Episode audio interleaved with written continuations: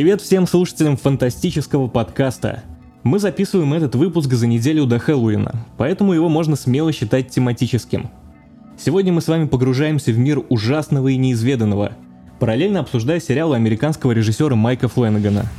Вы можете знать его по таким проектам Netflix, как «Призраки дома на холме», «Призраки усадьбы Блай», «Полуночное место» и «Клуб полуночников», Собственно, «Клуб полуночников» — это его последний сериал, который вышел буквально пару недель назад, и именно поэтому мы сегодня и собрались. И сегодня с вами я, журналист и автор мира фантастики Артем Дубровский. Автор статей Кирилл Размыслович.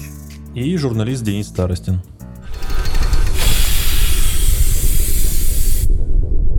Вот мы с вами все собрались обсудить так называемую сериальную вселенную Майка Фленгана, потому что помимо полнометражных фильмов э, наш дорогой товарищ Майк ударился вот именно в творчество на Netflix. И, собственно, давайте начнем с конца, а именно с его последнего проекта, с того самого клуба полуночников.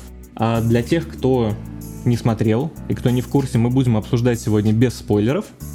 Но краткую завязку сюжета давайте проговорим, чтобы слушатель понимал, о чем будет идти речь. Клуб полуночников это у нас сериал о группе смертельно больных подростков, которые живут в частном хосписе. И, собственно, в ожидании неминуемой смерти они организуют такой небольшой клуб, а, в рамках которого они собираются каждый день по ночам, каждый день, каждую ночь, видимо, вот, и рассказывают друг другу страшные истории. И они заключают такой своеобразный договор, что если ну, тот из них, кто умрет первым, а, обязан прийти с того света и дать какой-то знак всем остальным чтобы они точно поняли, что загробная жизнь существует и как вот это вот все работает. И давайте те из нас, собственно, кто смотрел «Клуб полуночников», кратенько поделимся впечатлениями. И, кстати, важный момент, пока мы записываем этот подкаст, на «Мире фантастики» уже опубликована классная большая рецензия Дениса, в которой он достаточно подробно все это рассказывает. Именно поэтому, Денис, с тебя и начнем. Как тебе клуб полуночников? Даже не знаю, с чего начать. Ну, клуб полуночников. Э, короче, э, статья, которую я писал, как раз таки вот она вышла на мире фантастики. Я ее начал не просто так с э, момента о написании, вообще сценария о, о ходе экранизации, который Майк Фленнеган задумывал, так давай посчитаем, а, ну, где, ну, больше 20 лет он о ней мечтал. А, она не просто так начинается, потому что на самом деле, вот если честно быть, вот сейчас я посмотрел этот сериал, могу сказать честно, что экранизация э, «Клуба полуночников» она лучше и интереснее, чем сюжет самого сериала. Не, не, не потому, что там э, какие-то супер э, повороты были или какие-то прям очень э, богатые вот, история создания. Нет, просто жизнь так складывается, что она получилась, вышла интереснее, чем этот сам сериал. А, можно почитать, кстати, статью, посмотреть, как там, как, как там вышел, потому что э, Кристофер Пайк на самом деле, да, если мы говорим про клуб полуночников, то мы же понимаем, что это экранизация э, очень старой, 94 -го года книжки Кристофера Пайка. Это человек, э, который начал писать уже очень давно, по-моему, с 79 -го года пишет, и э, его истории, они э, про подростков тех времен, про подростков 80-х, про подростков 90-х, и все, все проблемы, которые он использует в книжках, они уже ну, не, то, не, не все, но по, большей части они уже немножко устарели, и есть такие вещи там, я не знаю, ну там, в общем, в клубе полуночников есть персонаж, у которого спит, и то отношение общества, которое к нему существует, оно характерно для там конца 80-х, начала 90-х и Америки, там, и понятно, что и России, и других стран, и сейчас оно не, не совсем актуально, оно есть, но там, как тут рассуждать в тех реалиях, в которых существует персонаж, сейчас это немножко ну, это, в общем, выглядит для современных, наверное, людей очень странно, вот. И в основном книги Кристофера Пайка, они остались в том прошлом, и задача для Фленнегана э, была э, в том, чтобы еще и перенести э, вот этот сюжет тех страшных историй, которые, о которых писал Пайк, перенести для современных там подростков, ну, потому что это все-таки сериал не совсем там для взрослой аудитории, как его предыдущий сериал, это все-таки сериал для чуть более юной аудитории. Вот так, так перенести, чтобы им было тоже понятно, то есть чтобы эти персонажи были бы вроде бы и современные, ну и вроде бы что-то там отличало их от наших, потому что действие все-таки перенесено в 94 год. И на мой взгляд, э, у Фленгана это получилось, но по-прежнему все-таки Фленган находится немножко э, вот в рамках вот этих, э, в, в рамках вот этой истории Кристофера Пайка, вот в, в тех узких реалиях, которые все-таки, ну потому что Кристофер Пайк все-таки не Стивен Кинг, да, он писал детские страшилки, они там не очень большого размера, и из-за этого все-таки сюжет э, Фленгана, который хочет вот он по привычке его драматически развернуть, он немножко страдает в том плане, что он упирается вот этот потолок вот этих страшных историй про подростков, и еще и про подростков того, того периода. И э, из-за этого повествование идет очень скомканно, вот на, на, на, на мой взгляд. И на самом деле многие рецензенты отмечали, что Фленаган и Кристофер Пайк там отчетливо различаются. То есть вот эти истории, которые подростки, там же суть в том, что клуб полночников состоит из детей, которые рассказывают друг другу страшные истории. И, в общем, эти страшные истории, они сильно выделяются на фоне вот той истории, которая происходит сейчас вот в этом поместье, в Брайтхаусе. И из-за этого сценарист Фленган и осталь... остальные, они в общем, он пытается делать призрак дома на холме, но каждый раз он периодически там, в, в наполовину серии переключается вот в эти вот истории, в страшные истории, и потом, когда возвращается, это не очень, э, не очень между собой сочетается. И это, наверное, одна из основных проблем в том, что сериал, который должен был быть таким страшным, драматичным и рассказывать про какую-то такую историю, он местами становится, ну, там, для современного зрителя не то чтобы кринжовым, но местами, короче, очень странным. И самое главное, что он не страшный, то есть он абсолютно не страшный, потому что видно, что Фленган пытается очень деликатно обойти см- э, тему смерти, обойти тему ну, это же ужастик, то есть с персонажами должно происходить что-то плохое, но он помещает все плохое внутрь этих историй. И когда мы переключаемся опять на реальных персонажей с их драматизмом, это как будто бы совершенно другой сериал. Вот, то есть, и поэтому, как я уже сказал, э, Кристофер Пайк и Фленнеган тут чувствуются отдельно, у них не получилось такого симбиоза, там, несмотря на то, что Фленнеган э, очень давно любил эту книгу, он знает там ее наизусть и любит этих персонажей, все-таки вот этой химии не получилось. Вот, поэтому сериал не выдающийся, он просто хороший. Не знаю, что в нем поругать, потому что в нем, в принципе, все нормально, но вот это нормально, это вот, ну, не знаю, 6,5-7 из 10, и это никак не тянет на условного призрака в дома на холме, который это прям, не знаю, по меркам сериалов, тем более сериалов Netflix, это девяточка, ну, на мой взгляд. Вот, вот такое мое мнение. Слушай, я с тобой согласен на самом деле полностью. И у меня было абсолютное ощущение, что когда тебя помещают внутрь вот этих рассказываемых подростками историй, которые, к слову, занимают, ну, приличный хронометраж от каждой серии, там такая история есть прям в каждом эпизоде. И когда ты погружаешься в их вот эту историю, причем для тех, кто не смотрел или планирует посмотреть, э, в большинстве своем эти истории даже не сильно близко к хоррору. Там есть и детектив, и романтика, и научная фантастика, такая своеобразная с перемещениями во времени – среди этих историй. То есть как бы дети рассказывают не всегда страшилки. Они рассказывают просто какие-то интересные фантастические истории. И вот когда тебя погружают в эту большую историю, которая, кстати, сыграна всегда теми же актерами, которые играют и в основном магистральном сюжете, и потом тебя выдергивают и показывают историю вот этих подростков, которые живут в хосписе, да, она как, как будто бы выглядит как точно разрозненная и не стыкуется вообще с тем, что ты видел вот до этого смотреть истории по отдельности было как-то интересно, смотреть на связующий сюжет, ну не то чтобы очень. То есть меня в какой-то момент посетила мысль, что в принципе можно было это оформить в какую-то прикольную мини-антологию, типа «Любовь, смерть и роботы», только вот в формате таких мини-историй. Также сохранить тех же актеров, э, отдельный сюжет в каждой серии, но захотелось им вот так. А еще стоит отметить, что это, наверное, первый сериал Фленгана на Netflix из всех последних, которые выходили – где есть э, очень явный задел на второй сезон, как будто бы. Нет у тебя такого ощущения? Ну, я думаю, там явно сказано, что... Втор... Ну, не то, что сказано, мы же не знаем, будет ли второй сезон или нет, э, но как бы да, потому что судьбы половины персонажей неизвестны.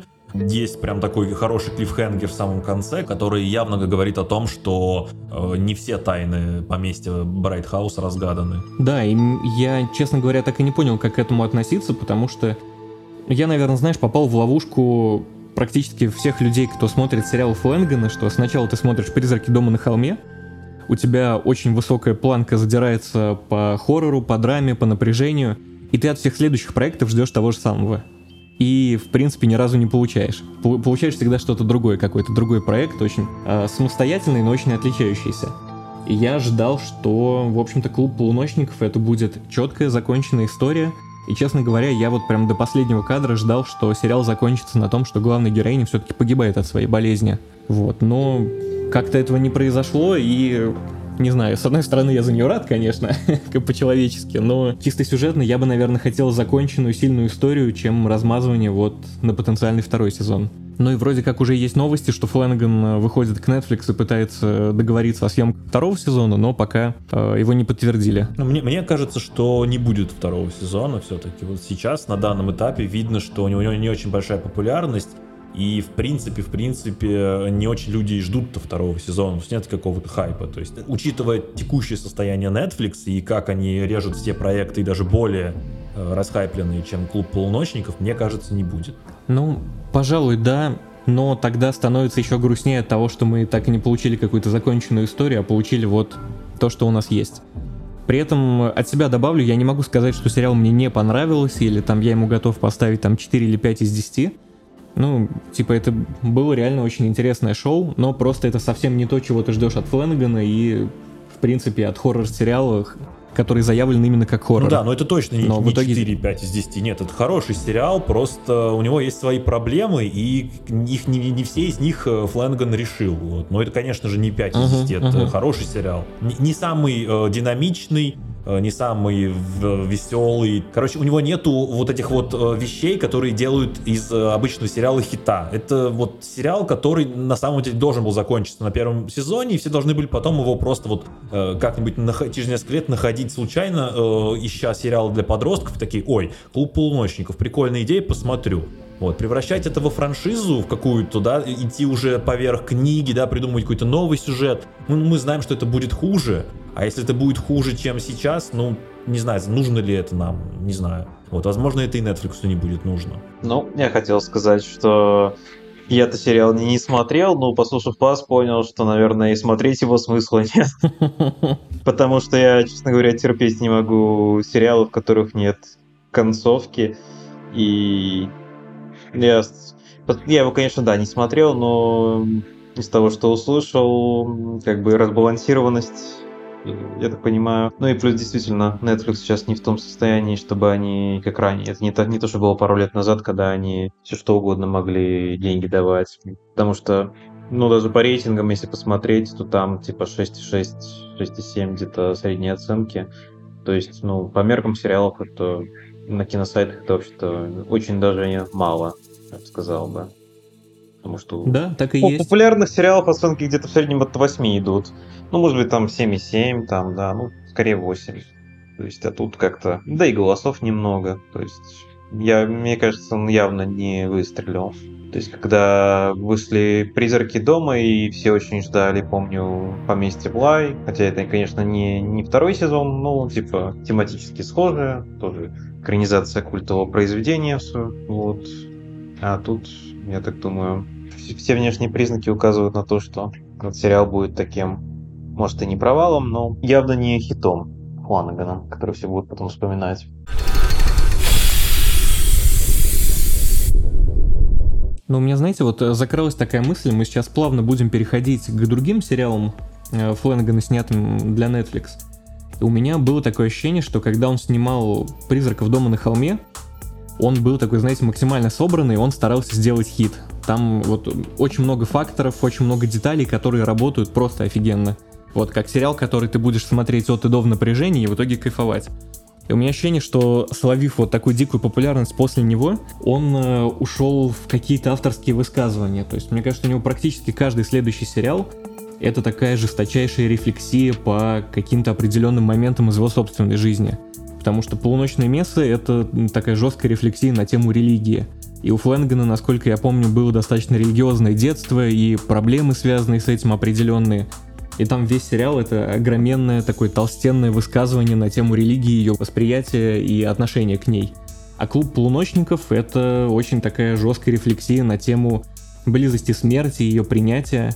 И причем э, рефлексии я бы не сказал, что сделанная тонко. То есть э, там персонажи постоянно говорят о смерти, шутят о смерти, но делают это очень открыто, очень толсто и вот э, прям бесхитростно абсолютно.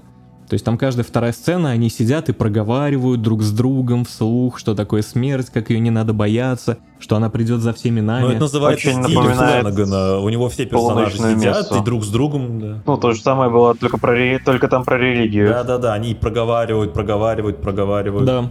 Кстати, ты еще сказал фразу такую, что популярность он словил после «Призрака дома на холме». На самом деле, надо уточнить, что «Призрак дома на холме» не был хитом до момента выхода «Доктора Сон», потому что это то, вот, вот «Доктор Сон» — это то произведение, которое выстрелило, ну, и оживило карьеру, ну, не то, что оживило, он так был жив, но как-то дало вот второе дыхание карьере Фленнегана, вот. Оно вышло почти одновременно, и э, сам Фленган в интервью всегда отмечает, что «Призрак дома на холме» его популярность э, случилась потому, что вышел Доктор Сон, он всем понравился, и, собственно, вот это запустило такой вот маховик э, начал раскручивать эту его популярность? Мне кажется, нет, потому что «Призрак дома на холме» вышел за год до «Доктора сна», «Доктор сон» то вообще-то провалился. У него никто в кинотеатры не пошел. Я, я ходил, мне, мне понравилось. Ну, я имею в виду массовые зрители. Не пошел на него в кинотеатр. Потому что... Ну, сам Фленнеган говорит, что популярность «Призрака дома на холме» она обязана «Доктору сну», и он не любит... На, на самом деле, в, в интервью он признавал, что не очень любит... Э, не то, что любит, а, он понятно, что он э, любит это произведение, он не очень любит вспоминать э, вот э, весь процесс съемки, что для него это были самые сложные съемки в жизни, и он не очень верил в этот проект, и там съемки длились, что-то говорил, по-моему, 100 дней, и он для прикола сравнивал, что 100 дней он всего снимал до, э, вот, до «Призрака дома на холме», 100 съемочных дней у него было в карьере всего. То есть все, все его э, фильмы э, можно было сложить, и получалось там где-то 100 съемочных дней. И вот этот сериал тоже длился 100 дней съемок, и поэтому он называется самым сложным проектом. Вот. И он был очень рад, что э, настолько вот выстраданный им проект выстрелил вот в, то, в тот момент, там еще вышел как раз «Доктор Сон», поэтому вот он так, у него такое двойственное отношение к этому. Не знаю, мне кажется, все-таки, по-моему, когда призраки выходили, они о них много где говорили. И были очень хорошие отзывы, их много кто в интернете рекомендовал прямо тогда. Это было до Доктора Сна. Ну, не знаю, короче, может, Фланагану, конечно, наверное, виднее, но, честно говоря, я Доктор Сон я обратил внимание, потому что его снимал Фланаган, а не наоборот. Что ну, призраки были действительно очень хорошо сделаны по всем компонентам, и съемки, актеры, атмосфера, много фишек таких, то есть как бы благодаря этому как бы Доктор Сон как-то мной лично воспринимался с ожиданием, потому что если, бы это был не Фланаган, то, честно говоря, я бы особо не, не знаю, ну, типа, сиквел, сиквел Кубрика, ну что от него можно ждать, правильно? Ну, у меня история такая же, как у Кирилла, потому что я смотрел на релизе, на премьере «Призраков дома на холме», это были те прекрасные времена, когда Netflix в России еще работал исправно. Вот, и я помню, что это был взрыв абсолютный. То есть это сериал, от которого глобально никто ничего не ждал. Хотя у Фленгана в карьере и до этого были достаточно интересные проекты с большими актерами, но «Призраки дома» это был просто разрыв всего и вся. То есть их обсуждали, про них писали. На Netflix он в топе сериалов занимал там первую строчку довольно долгое время на главной странице. Поэтому да, у меня ощущения те же. То есть Доктор Сон я смотрел уже потому, что его снимал Фленган, и я ждал вот того же уровня качества. И мне кажется, это отличный момент перейти к обсуждению других сериалов Фленгана, раз уж мы так много сказали про «Призраки дома на холме». Давайте обсудим, каждый расскажет, какой у него любимый сериал, в общем-то, в этой сериальной вселенной Фленнегана. Кирилл, давай ты. Ты уже начал про «Призраков дома». Я предполагаю, что это, наверное, и есть твой любимый проект. Ну, я подозреваю, что не особо оригинальным буду, потому что мне кажется, что у большинства фана... ну, не фанатов, скажем так, любителей Фланагана, они будут наилучшим. Ну, не знаю, может, конечно, я ошибаюсь. Вот, ну, да, это это классический случай, когда выходит сериал, который вот это он даже не знал, что он, что он есть, и он тут в том случае, что вот хвалят, хвалят, хвалят, хвалят. И, ну, понятно, что бывает много вещей, которые много хвалят, и тебя ты смотришь и думаешь, и что это было, спрашивается. Но тут действительно все хвалы полностью оправданы, потому что, я сказал, он просто отменно сделан. Вот э, там даже и все эти фишки Хванагада, типа там на заднем плане призраки, ну, всякие, которых там даже на, на YouTube можно найти кучу разборов, где там люди их подсчитывают. И там эти, uh-huh, uh-huh. по-моему, это было пятый, пятый эпизод, где там он буквально сделан тремя или четырьмя сценами, которые сняты одним дублем. Ну, или, по крайней мере, технически выглядит так, что они сняты одним дублем. И, собственно, это, это, это эти фильмы, которые по сути, представили его, можно сказать, трупу актерскую, потому что, да, ведь у него есть любовь, что у него одни и те же актеры снимаются во всех сериалах. Я не знаю, конечно, как с полуночниками в этом плане, но вот «Усадьба Буа» и «Призраки дома» там пять, по-моему, Они там тоже есть, да. актеров, которые снимались и там, и там. Вот. Ну и в целом там повороты довольно-таки интересные сюжеты. Единственное, скажем так, единственный для меня минус этого сериала, ну, наверное, в том, что, на мой взгляд, у него его высшая точка это вот не финальный эпизод, а где-то вот как раз таки пятый, шестой. То есть они прямо вот подняли планку, и обычно все-таки в сериалах как бы хочется, чтобы все-таки самая запоминающаяся часть, часть конечно, куда это концовка. А тут у него получилось, что у него самая запоминающаяся часть это вот именно где-то пятый, наверное, шестой эпизод, когда там сцена в хоронном доме, вот эта вот часть. Это, кстати, она, да, снята одним дублем? Ну, там, типа, по-моему, да, несколько. Оно состоит из нескольких таких длинных тейков, да. Слушайте, а сцена вот эта самая крутая, это не тот же эпизод, который про женщину с кривой шеей? Когда мы узнаем, кем был этот призрак, которого видела одна из героинь, да? Да-да-да. Это вот было, по-моему, это был эпизод до этого, то есть там, я говорю, как бы у этого сериала самые мощные эпизоды в середине. Это единственное, что, наверное, такой большой минус, на мой взгляд. А так это вот я сериал, честно говоря, редко пересматриваю, но вот это прямо тот случай, куда я его пересматривал. И... Ну, опять же, мне нравится, что это такая самодостаточная история, то есть как раз-таки без всяких продолжений, сиквелов, всего такого. То есть самое то. Так, Денис, а у тебя какой любимый сериал? Сложно, на самом деле, соперничать э, с «Призраком дома на холме», поскольку ну, объективно, это, наверное, самый лучший сериал пока что Фленагана, да, такая вот пиковая точка в плане творчества. Вот, он его, конечно, очень сильно вым вымучивал очень долго, вот, и получилось, да, получилось прекрасно. Я не знаю, я, наверное, могу сказать про то, что не, не, не все так плохо в полуночном месте, как э, многие малюют. Вот, мне, нрав, мне нравится пол, полуночное место, наверное, это номер два вот сейчас у меня в плане его сериалов. И, и, наверное, номер три после игры Джералда, вот вообще в творчестве Фленнегана.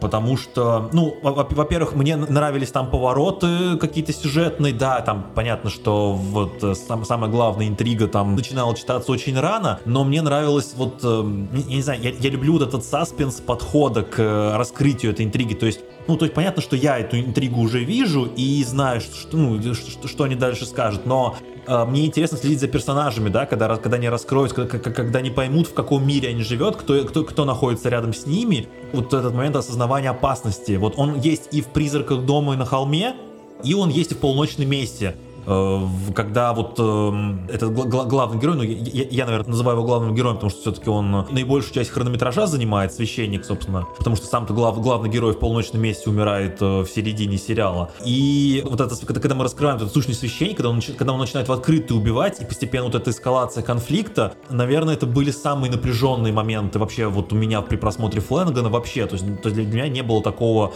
чувства при «Призраках дом на холме», там было просто вот ощущение, что я смотрю что-то очень крутое, очень качественное, качественное, э, местами страшное, местами очень глубоко проникновенное, но э, вот здесь именно я прям не отрываясь следил. Да, понятно, что дело, что можно было этот сериал сократить в два раза, обрезать все вот эти длинные диалоги, нанять редактора хорошего Фленагану, но тем не менее все это подбиралось к финалу, к вот этому грандиозному сожжению вот этого острова. Вот, наверное, это мои любимые моменты в творчестве Фленагана, и вот этого на самом деле мне не хватило в клубе полуночников. Ну, то есть вообще нету никакого ощущения страха, персонажи ходят по этому дому, там в, прошлой, в конце прошлой серии их пугал какой-то призрак, который там появлялся из ниоткуда. В следующей серии они спокойно ходят ночью по этому же коридору, ничего не боятся, разговаривают, веселятся, улыбаются. И, ну, то есть, вот ты не понимаешь, почему, ну, то есть, почему нет вот этой стройности в основном сюжете. Вот. А полуноч, полуночное место, она очень в этом плане цельная, да, многословная, да, э, где-то избыточная, но в то же время она вот дает вот это ощущение, ощущение нагнетания ужаса, ну, ужаса там, саспенса, который вот я и, я и жду от ужастиков. Вот, поэтому, наверное, я э, выскажусь за полуночную мессу. Ну, я с тобой частично соглашусь, сейчас тоже по полуночной мессе пройдусь. Ну, у меня достаточно очевидно и ничего изобретательного в этом нет. У меня любимый тоже «Призраки дома на холме», потому что, ну, просто чисто эмоционально. Это был тот тип сериала, когда я не пытался его как-то анализировать, изучать, э, про себя прорабатывать, мотивации героев и так далее. Я просто смотрел, не отрываясь, э, все эпизоды от и до. И когда была серия про женщину с кривой шеей, и когда вот это вот все вскрылось, я прям просто сидел в монитор, орал, как хорошо это было сделано. И что для меня показательная история, я тоже об этом чуть э, дальше подробнее пройдусь, я смотрел все сериалы Флэнган вместе с женой. Я ужастики люблю. Жена моя ужастики ненавидит, ни в каком виде смотреть не может. То есть она боится там каждого шороха, каждой тени, появляющейся на экране. Но мы посмотрели это все вместе, и ей тоже было интересно от и до. Даже несмотря на то, что, ну, «Призраки дома на холме» — довольно стрёмный сериал. То есть э, там, начиная от дизайна самих призраков, до того, как они появляются в кадре, причем, спешу заметить, практически без скримеров, вот этих надоедливых, все происходило чистенько, связано, это было очень круто, чисто эмоционально. Начиная со второго сериала с «Поместья Блай» стало очевидно, что, в общем-то, хоррора больше не будет, вероятно либо он будет в очень приглушенной форме. И, но мне все равно все следующие сериалы тоже понравились. То есть э, «Поместье Блай» — это была очень клевая история. Это была, наверное, рефлексия на тему любви и отношений, я предположу. Потому что это там все-таки магистральная история, это именно про любовь. А, там были очень классные дети-актеры. Девочка просто великолепная, которая играет э, вот эту Флору, э, которая в главной роли. А если смотреть в оригинале, у нее еще британский акцент про просто бомбический. Но поместье Блай, по ощущениям, это... Ну, это прям сказка. У нее такой какой-то волшебный вайб, э, сама вот эта основная декорация, в которой происходят события. То есть э, этот дом совсем не зловещий, в отличие от призраков дома на холме. В основе сюжета любовь, персонажи достаточно мягкие, там больше фантастики, наверное, чем хоррора. Но это все равно было интересно. Это цельная история, где у героев есть мотивация, они общаются интересно, в диалогах есть смысл чего не так часто бывает э, в ужастиках, даже в хороших. Потом пошла «Полуночное место», которая очень круто мне отозвалась, наверное, вот именно высказыванием на тему религии. Я не хочу тут э, разжигать никакие э, конфликты на тему религии, но мне очень понравился момент, прям бомбический, когда у священника начинает проявляться его вот это вампирское, не знаю, демоническое начало, и он кого-то из жителей там прям, ну, съедает буквально, то есть там кадр, он сидит на кухне, и э, хавает прямо из головы, короче, кого-то из местных жителей. И тут заходит его вот эта главная помощница, безумная вот эта Беф.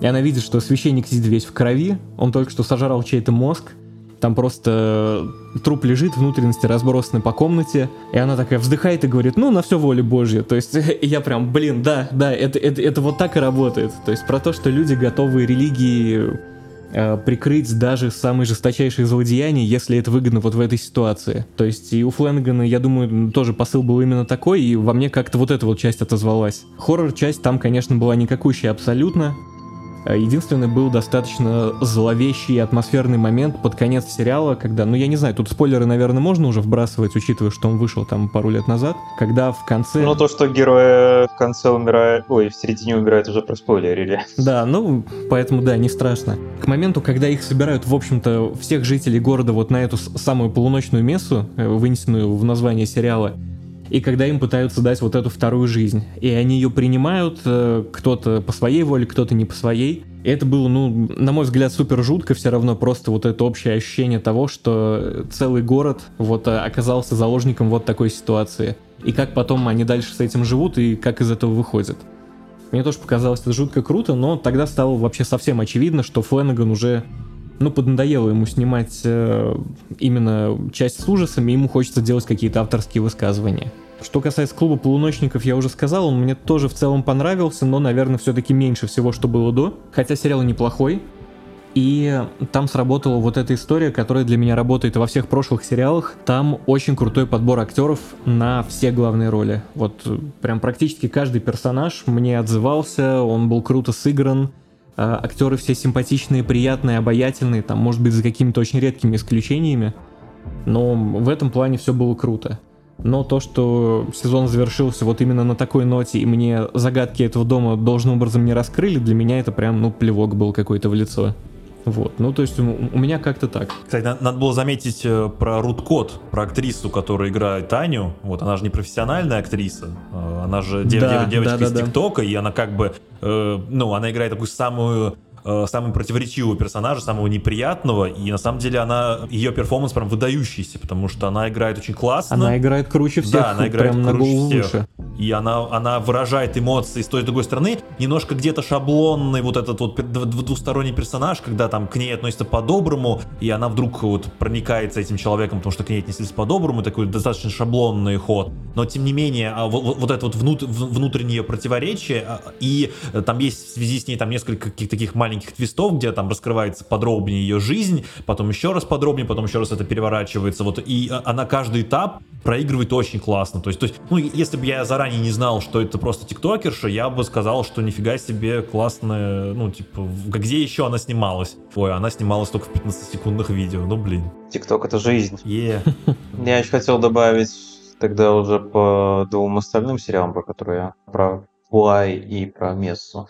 Блай мне вообще как-то прошел очень довольно-таки невзрачно, не знаю. Что именно не сложилось, может быть, то, что это все-таки экранизация э, книги 19 века формально, или еще какой-то фактор, что там слишком много актеров из призраков. Не знаю, я обычно, конечно, не против, когда актеры работают ну, с теми, с кем они хорошо работают, как бы такие тандемы. Условно говоря, как э, Де Ниро Скорсезе. Но тут как-то, не знаю, меня слишком это отвлекало, что я вижу все тех же людей, только они в других ролях. И слишком много знакомых лиц. Я постоянно вспоминаю «Призраки дома на холме», которые, ну, все-таки намного мне больше понравились. Так что «Усадьба Блай» мне как-то так... Я ее посмотрел, но каких-то особых у меня впечатлений, честно говоря, не оставила. А с Мессой немножко все сложнее, потому что она запоминается больше за счет многих своих моментов. Она, мне кажется, и снята лучше, конечно, но есть, конечно, тоже моменты, которые на восприятие не лучшим образом сказывались. Ну, во-первых, там сюжетные повороты основные. Ну, не все, конечно, не то, что пройдет, например, с главным героем, хотя это тоже там неоднократно намекается, еще в начале. Ну, даже банально, когда видишь там молодых актеров в старом гриме, ну, как бы можно догадаться, что явно они помолодеют э, к концу сюжета. Да, причем там грим уровня первой части на да, будущее, и, только хуже. И, и там вот этот вампирский поворот, он сразу читался. Вот. Ну, понятное дело, что это как бы не было явно, не было самоцелью какой-то, но все-таки что построить какие-то супер твисты, которые все потом прямо вау, зрители обалдели, но все же. Вот эти вот диалоги, как бы это высказывание, тоже хорошо, и я, в принципе, люблю, когда атмосфера выстраивается, и как бы скримеры мне, например, никогда особо не нравились. Но как-то тут с диалогами прямо очень-очень их много. И говорят они знаю. Ну, люди так не, люди так не говорят все-таки.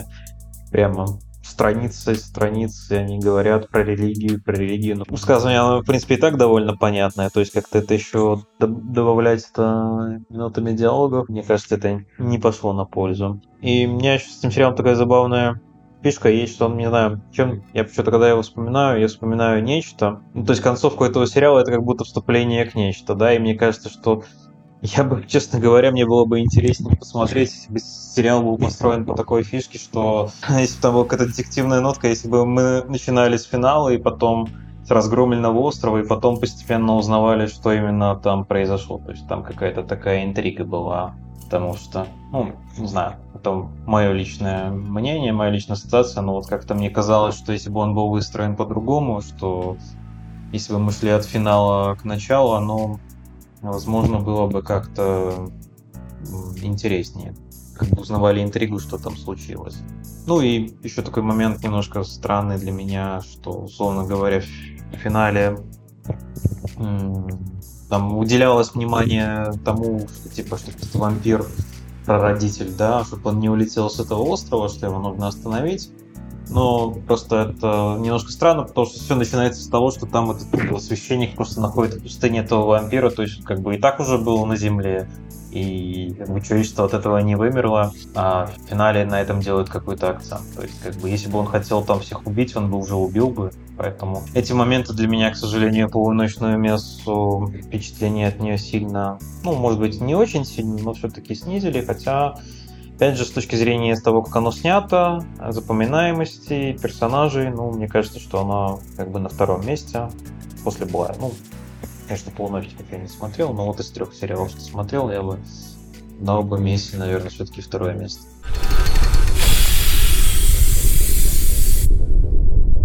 Ну и, кстати, давайте перейдем к тому, о чем мы здесь уже косвенно много раз проговорили, про то, что, в общем-то, Майк Флэннеган снимает не только сериалы для Netflix, а у него достаточно богатая и неплохая фильмография хорошего полнометражного кино. И я предполагаю, что у Дениса любимый фильм это «Игра Джералда», про которую ты уже пару раз упомянул здесь. Да, причем так получилось, что это не, не тот фильм, который я видел большее число раз, потому что я на самом деле Oculus видел, наверное, раза 3-4, потому что его регулярно крутят по этому, по НСТ, по телевизору, и я у друзей как это периодически играет э, НСТ на заднем фоне, и вот мы просто общаемся, и я прям смотрю и вижу, как начинается Oculus. Потом я прихожу к ним через неделю, и опять начинается Oculus. И так вот я в, без звука посмотрел его два или три раза, вот, и потом посмотрел его со звуком. И первая половина Окулуса, вот до того, как там начинает вот это все происходить, связанное там с э, вот этими несколькими поколениями вот этой семьи, вот это начинается э, этот замес, вот сам, самое начало, э, вот, вот, вот это связано со зеркалом, как, как они его боятся, как они его снимают, вот это, наверное,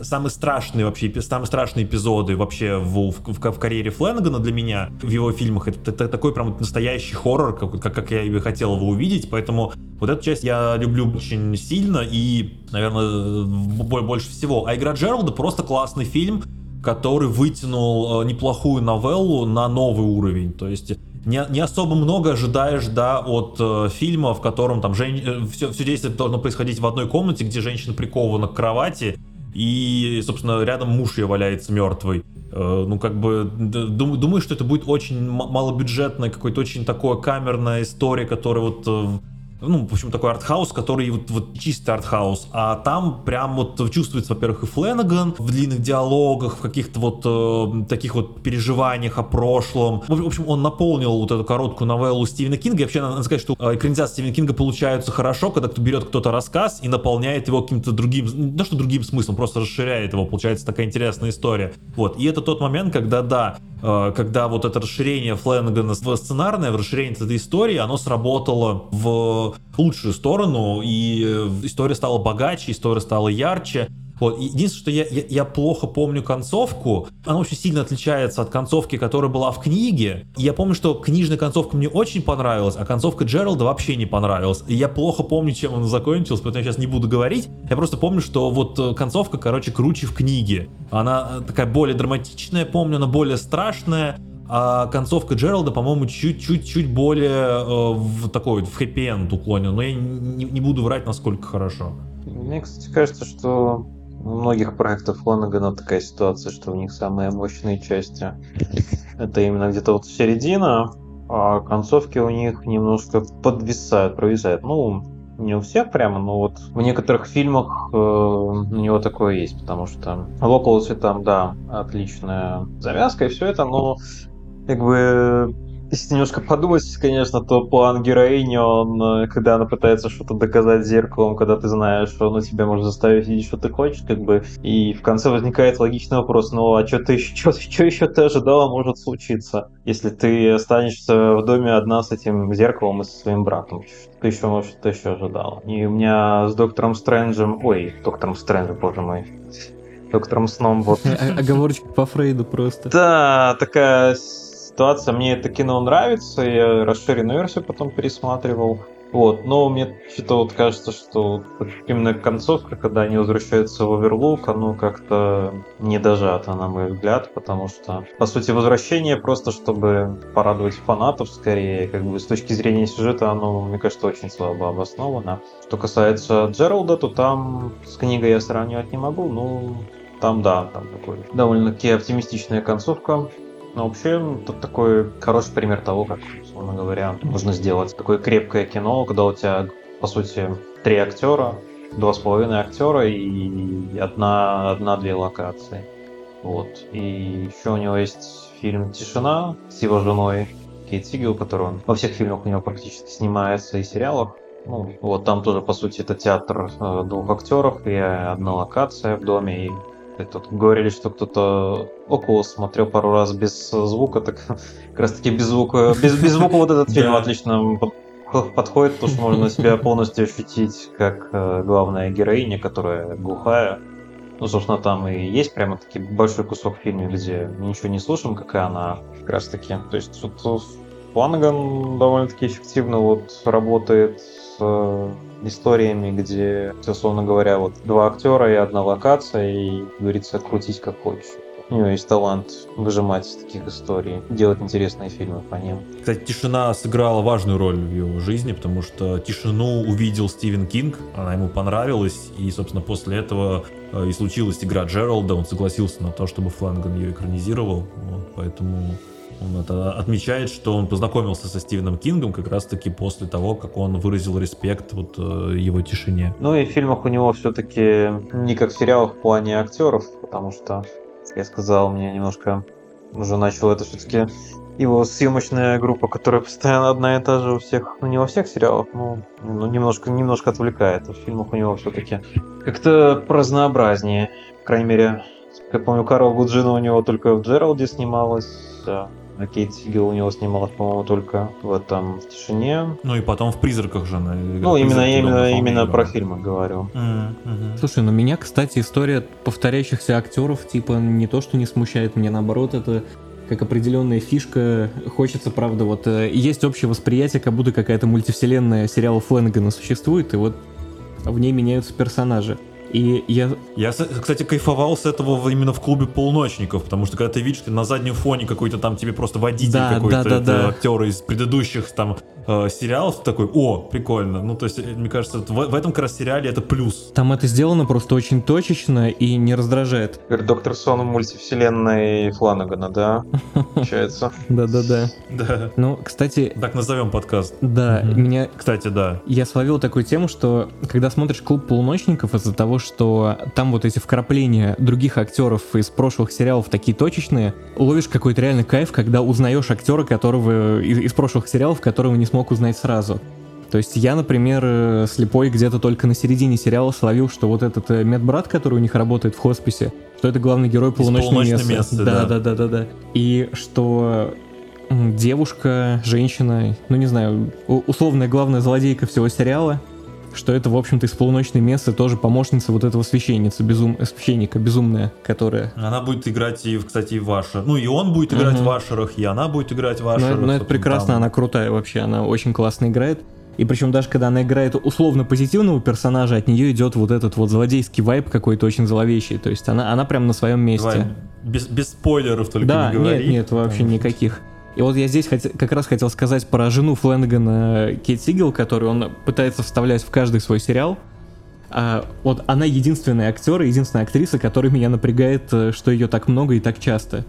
Потому что она неплохая актриса, она определенно красотка, но от нее тоже идет вот этот какой-то злодейский вайп. Я не могу его описать, но у меня ощущение, что у нее э, такая наружность, что ей нужно играть вот именно отрицательных персонажей но он очень часто пытается ее на главную роль. Она, кстати, играла, неправда, она играла очень много где у него. Она играла у него в Окулусе, она играла у него uh-huh. в Уиджи, и она играла у него в игре Джералда. То есть она уже, не знаю, сколько, 6-7 проектов. То есть она прям вот, путешествует. Нет, а я и не отрицаю. Я говорю, что ее как раз много, и вот, вот это мне не очень нравится.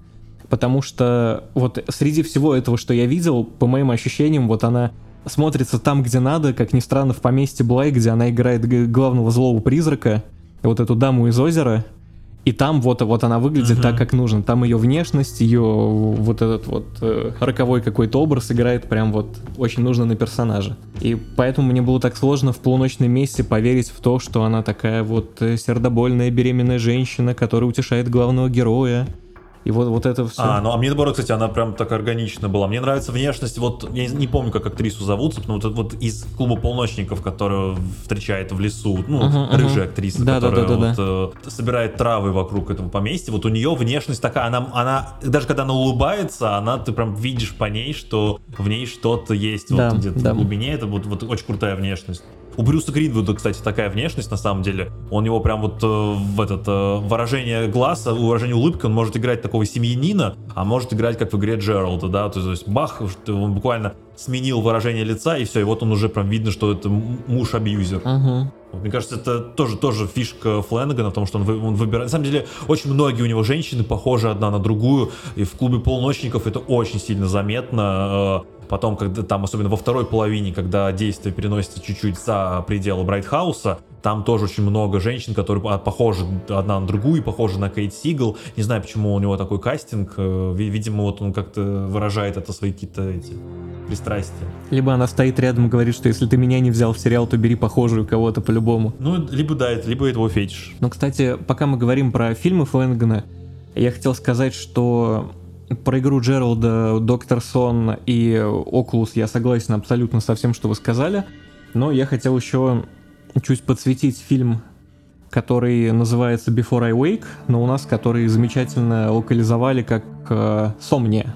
Это фильм достаточно средний и достаточно слабый именно как хоррор, но это фильм, который очень прикольно показывает страх ребенка перед смертельными болезнями и то, как это для него все может выглядеть. То есть, ну тут тоже, как, как бы, это, в общем-то, и есть главный спойлер фильма, но его интересно посмотреть, и это как раз один из тех фильмов, которые я смотрел вместе с женой, и она на концовке даже сидела рыдала, хотя перед этим вот сжимала одеялку, как ей страшно было. То есть так тоже нужно уметь снять, что приходишь на ужастик, а в конце сидишь плачешь. Я его не смотрел, я просто знаю, что это первый его фильм э, практически, ну не практически, а первый его полнометражный фильм, который вот э, купила студия. Он снял его uh-huh. еще до Окулуса, хотя Окулус вышел раньше.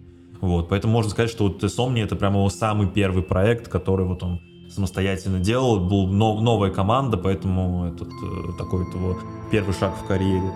Я, я не видел его, не знаю, как-то мне кажется, что он совсем малобюджетный, я поэтому не обращал на него внимания. Слушай, он, э, он очень достойный, там на композиторе Дэнни Эльфман, то есть там неплохие актеры в главных ролях, достаточно крепкий сюжет, он сильно проще всего, что выходит у Флэнагана после него, но в качестве вечернего просмотра прям очень даже. Не, не стыдно совсем. Ну и, собственно, мы с вами в этом обсуждении уже косвенно подошли к нашему следующему тезису насчет того, что с каждым новым сериалом именно моментов ужаса, моментов хоррора становится все меньше, а заумных диалогов все больше. И на ваш взгляд, хорошо это или плохо?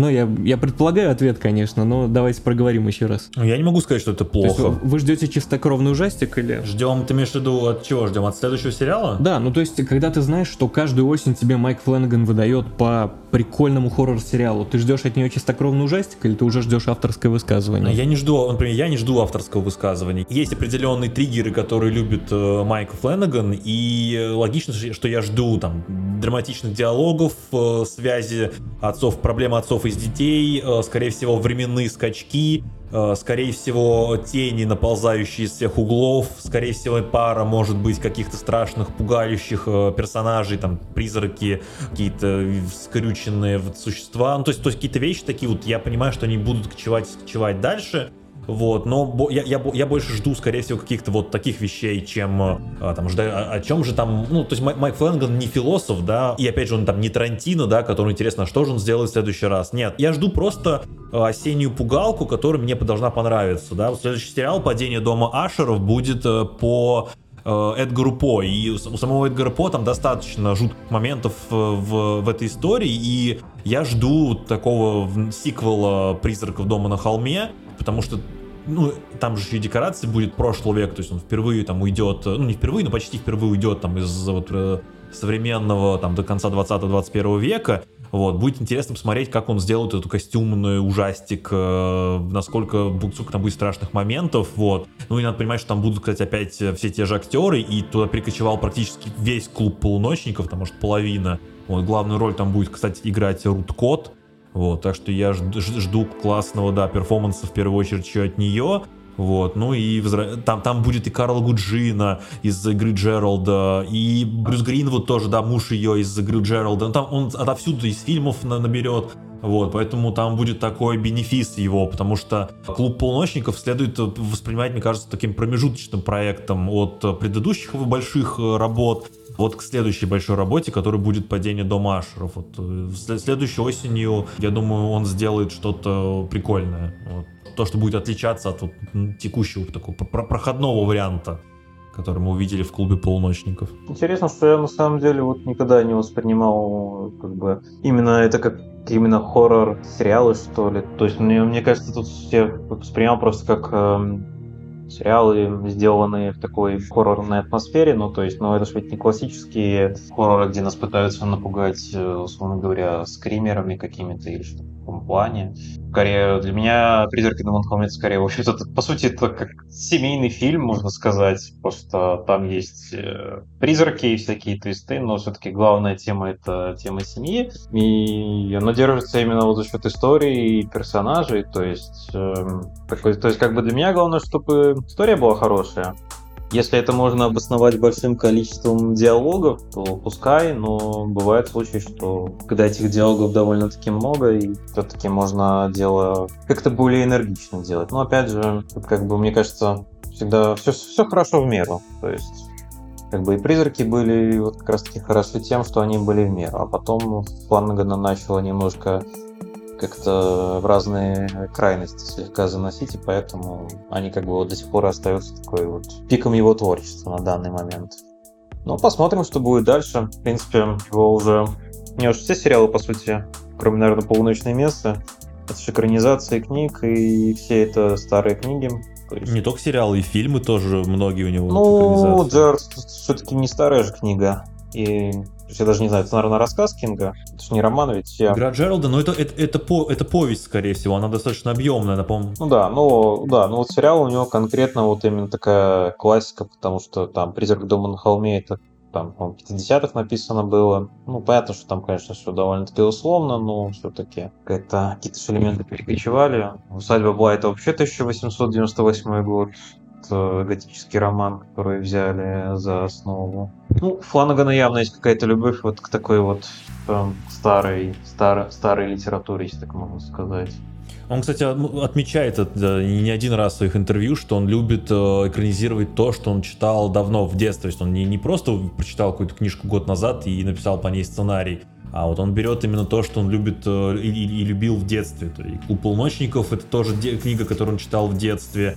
И «Сияние» ему тоже нравилось в детстве, он тоже этот, поэтому, когда вышла вторая часть, вот он за нее так зацепился, вот. И роман Ширли Джексон, собственно, «Призрак дома на холме», он тоже читал в детстве, тоже отмечал, что это вот... Он снимает по тем книгам, которые, с которыми он жил всю жизнь, то есть, как, как, которые он как-то вот на протяжении какого-то времени читал, анализировал, вот, и думал, как, с какой стороны к этому подойти. Ну, у меня, знаете, я все-таки всегда сериал Флэнгана воспринимал в первую очередь как хоррор, потому что у меня даже последние пару лет периодически такое происходит, когда ты сидишь и такой типа, блин, надо посмотреть какой-то по-голливудски хорошо снятый ужастик, прям с нормальным сюжетом, с адекватными диалогами, без тупки.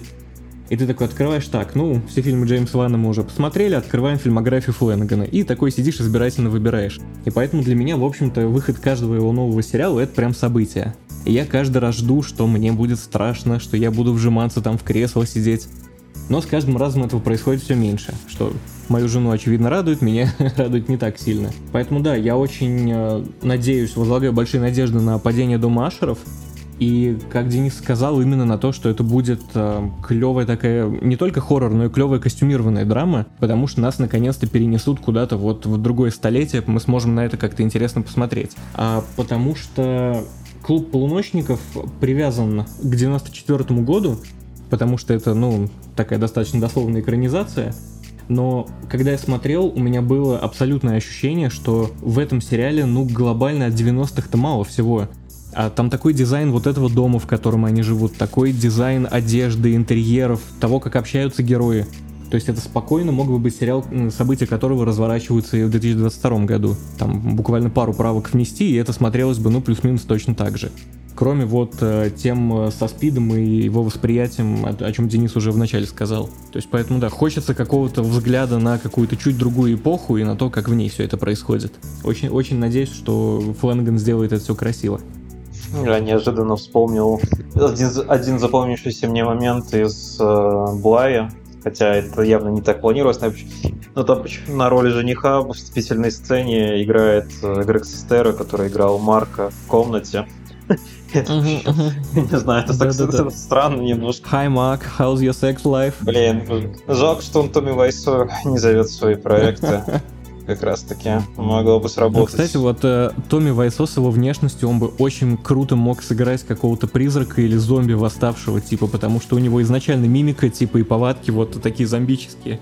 Я даже не уверен, что он их играет. Ну, типа да. Но это могла быть крутая штука.